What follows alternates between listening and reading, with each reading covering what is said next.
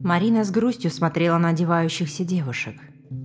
Натягивая пальто и шапки, они обсуждали свои планы на выходные. Их звонкие голоса на фоне непрекращающегося за окном снега, ложившегося крупными пушистыми хлопьями на землю, звучали рождественской песней. «Ждешь кого?» – спросила Лера, обмотавшись пуховым шарфом. «Клиентку», – вяло ответила Марина. В салоне их работало пятеро, но только Марину никто не встречал после смены. Другие девочки ждали мужей, любовников или родителей. Те заходили за ними и, ласково приобняв за плечи, вели за горячим какао в торговый центр. Леру так вообще забирали дети. Шестнадцатилетние мальчишки-двойняшки подкрадывались к ней со спины и зловеще шептали, что пришли похитить прекрасную королеву. Они хохотали и протягивали «Ну, мам!», когда Лера целовала их в раскрасневшиеся от мороза щеки. Марина и Лера были ровесницами. Обе за 40 лет хлебнули в жизни всякого. Только Лера называла это вишневым компотом, который иногда кислил, а Марина – дерьмом. Оптимизм Леры раздражал. Бросил муж – не беда. Кожа потускнела и покрылась морщинами. Сделаем маску из жопки огурца – если не поможет, добавим жопку помидорки. Порвались любимые джинсы, присобачим на дырку декоративный цветок. А главное, чтобы не случилось, улыбаемся.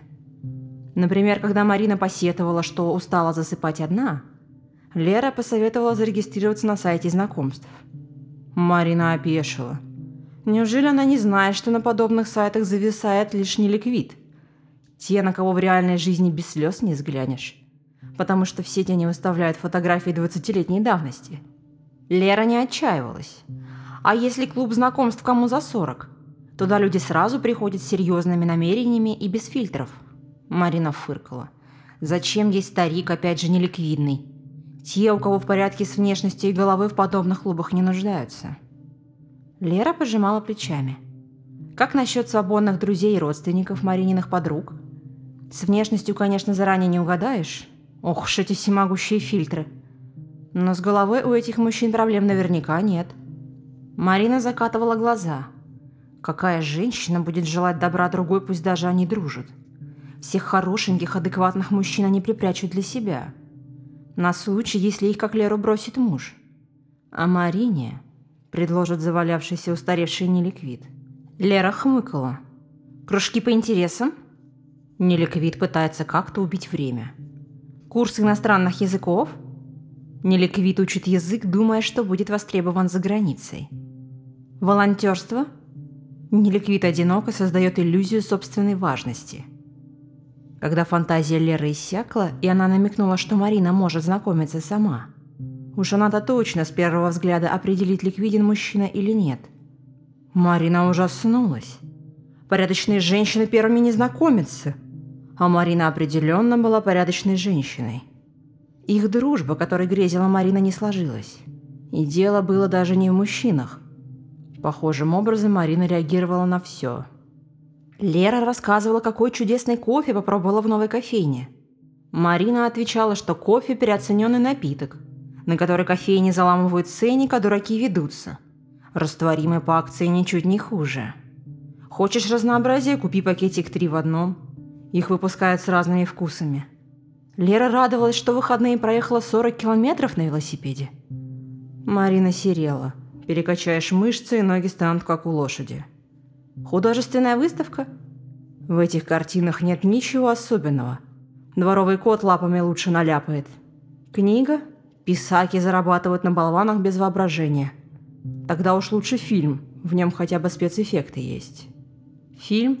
Фу, бесконечные дурацкие спецэффекты.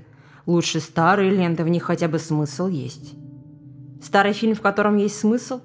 Какой же бред. Разве есть идиоты, которые верят в бескорыстную любовь и дружбу? И так было с любой темой разговора.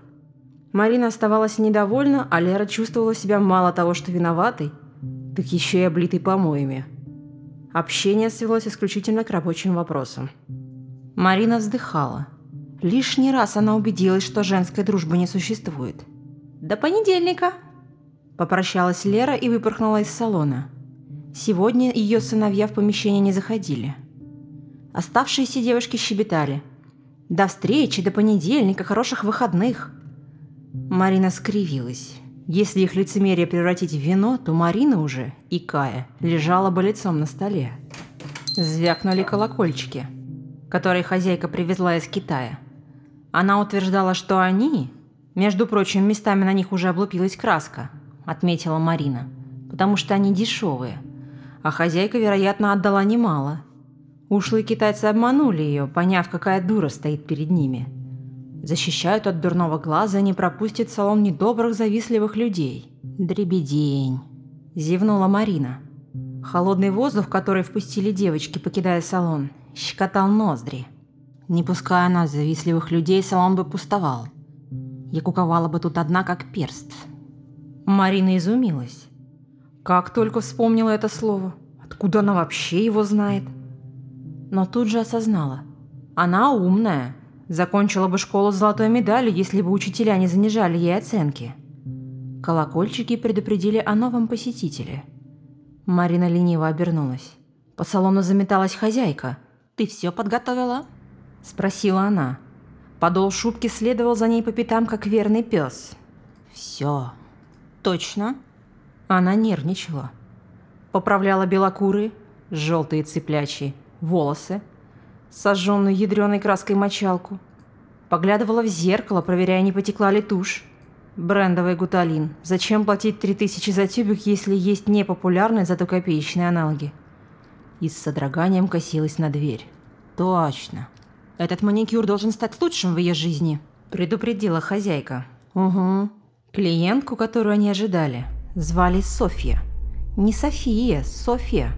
В свой первый визит двадцатилетняя соплячка закатила истерику, когда администратор назвала ее Софией. Она появлялась в салоне раз в месяц и отравляла воздух едкими замечаниями. Она хотела другую форму ногтей. Когтей, которыми вцеплялись сморщенные спины богатых стариков, когда те набрасывались на нее в кровати, тигры-импотенты. Цвет лака оказался блеклым. Сподручнее погрузить пальцы в фосфор – Тогда ногти будут отражаться в темноте и без труда нащупают игривый тигриный хвост. Дайте другие инструменты, эти не продезинфицированы. Они чище, чем твоя дырка. Кофе с молоком мавитон, добавьте сливки. Тигруля добавит. В общем, проще оседлать дикого буйвола, чем угодить капризной Софии. Она кочевала от одного мастера к другому и каждому предъявляла претензии – Пройдя круг, она возвращалась к первой жертве. Кроме таланта к булькающему недовольству, когда она ругалась, то понижала голос.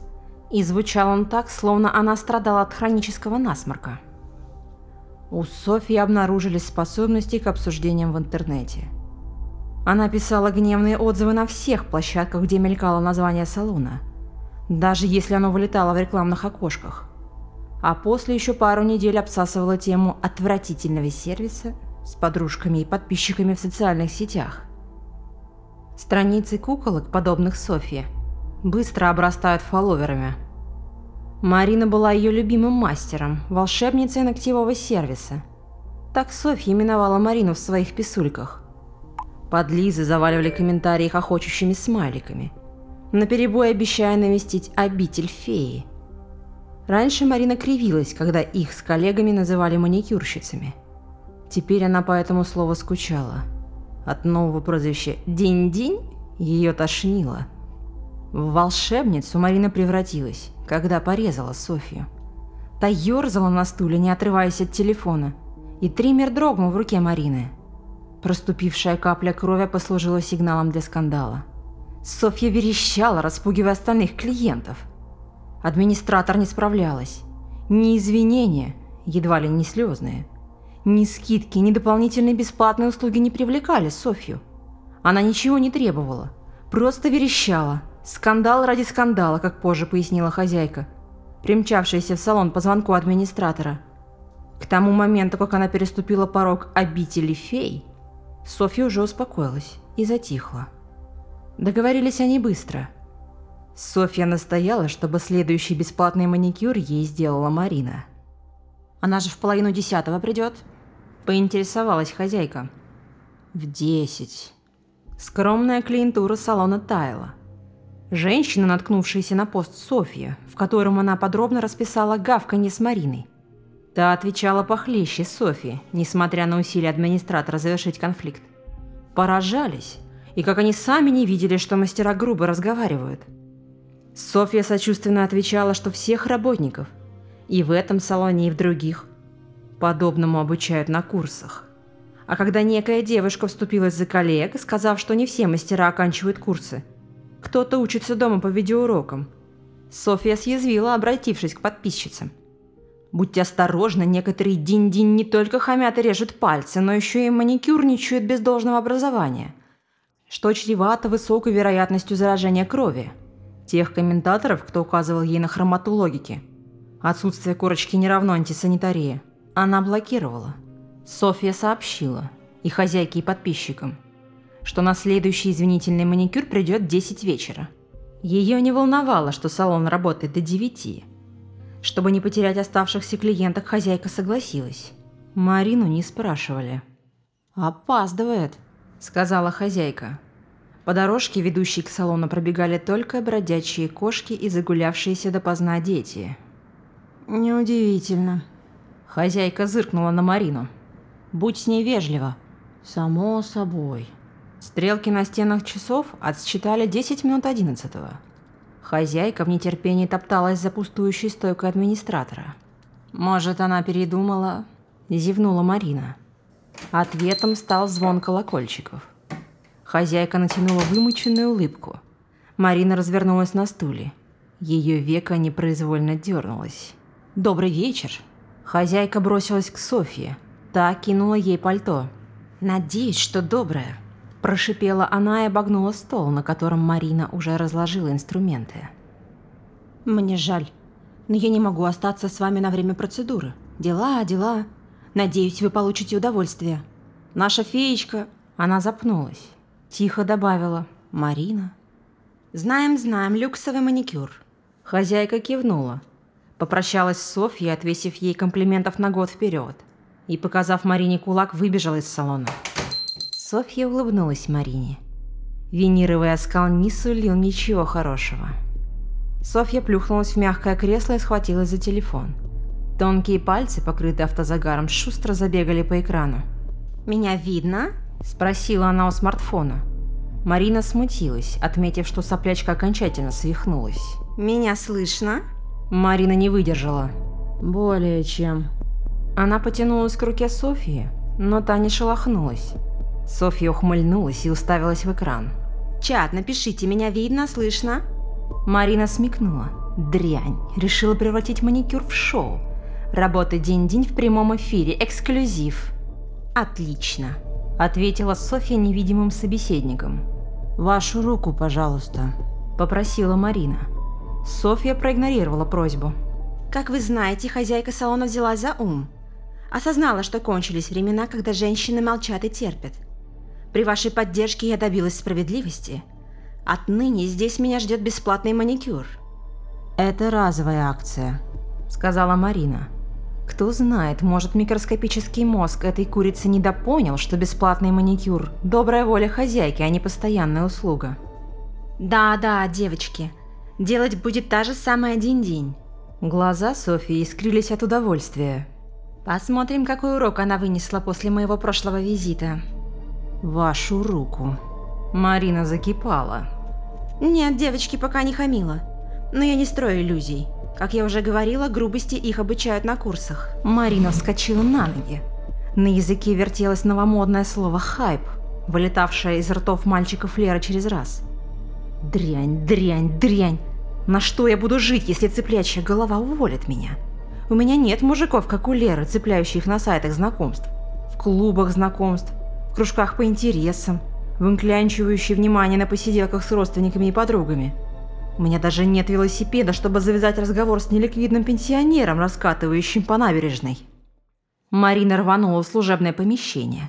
Крохотную комнатку размером с кабинку в общественном туалете, где мастера глотали остывший чай и засохшие печеньки в перерывах между записями. Дрянь провоцирует. Не подавайся на провокации. Вернись, извинись и начни делать маникюр. Голос Софьи раздражал. Девочки, представляете, она ушла. Да, просто взяла и ушла. Вы же слышали, я ни одного обидного слова ей не сказала. Но хейтеры не поверят, согласна. Придумают, что я показала день-день средний палец, ага. Она хайпует. Что бы ты ни сделал, что бы ты ни сказала, она не угомонится. Это ужасно. Дрянь. Я расскажу хозяйке. Капризная дрянь. Если день-день не уволят, я обращусь в СМИ. Капризная, истеричная дрянь. Идет, девочки, не знаю, где была. В туалете, наверное. Софья засмеялась, прочитав сообщение в чате. Я тоже надеюсь, что она помыла руки. После эфира обсудим антисанитарию в салонах, да. Марина выросла за спиной Софьи. Она смотрела на ее возмущенное лицо в экране телефона. По бокам прыгали сердечки и котики. Чат разрывался от сообщений. Кто-то спросил огромными буквами. «Это та самая Динь-Динь?» Софья улыбнулась. «Да». Марина улыбнулась мигающему чату. Занесла нож над головой Софьи. Софья прищурилась. «Какого хря...» Марина полоснула ее по горлу. Чат ликовал. Одни покинули прямой эфир, вторые в ужасе писали, что звонят в полицию. Третьи восхищались смелостью Марины. Кто-то даже писал, что Софья заслужила подобную смерть. Четвертые не верили в происходящее, засыпая экран кричащими «Пранк! Пранк! Пранк!». Софья выронила телефон. Эфир оборвался. Ультрафиолетовой лампой Марина ударила Софью в висок. Села за рабочее место и взяла Софью за руку. Теперь ничто не помешает сделать лучший маникюр в ее жизни, как просила хозяйка. Марина улыбалась, подумывая, что завтра забежит в спортивный магазин. Может, там будут велосипеды по скидке? Разовая акция. Как сегодня в их салоне.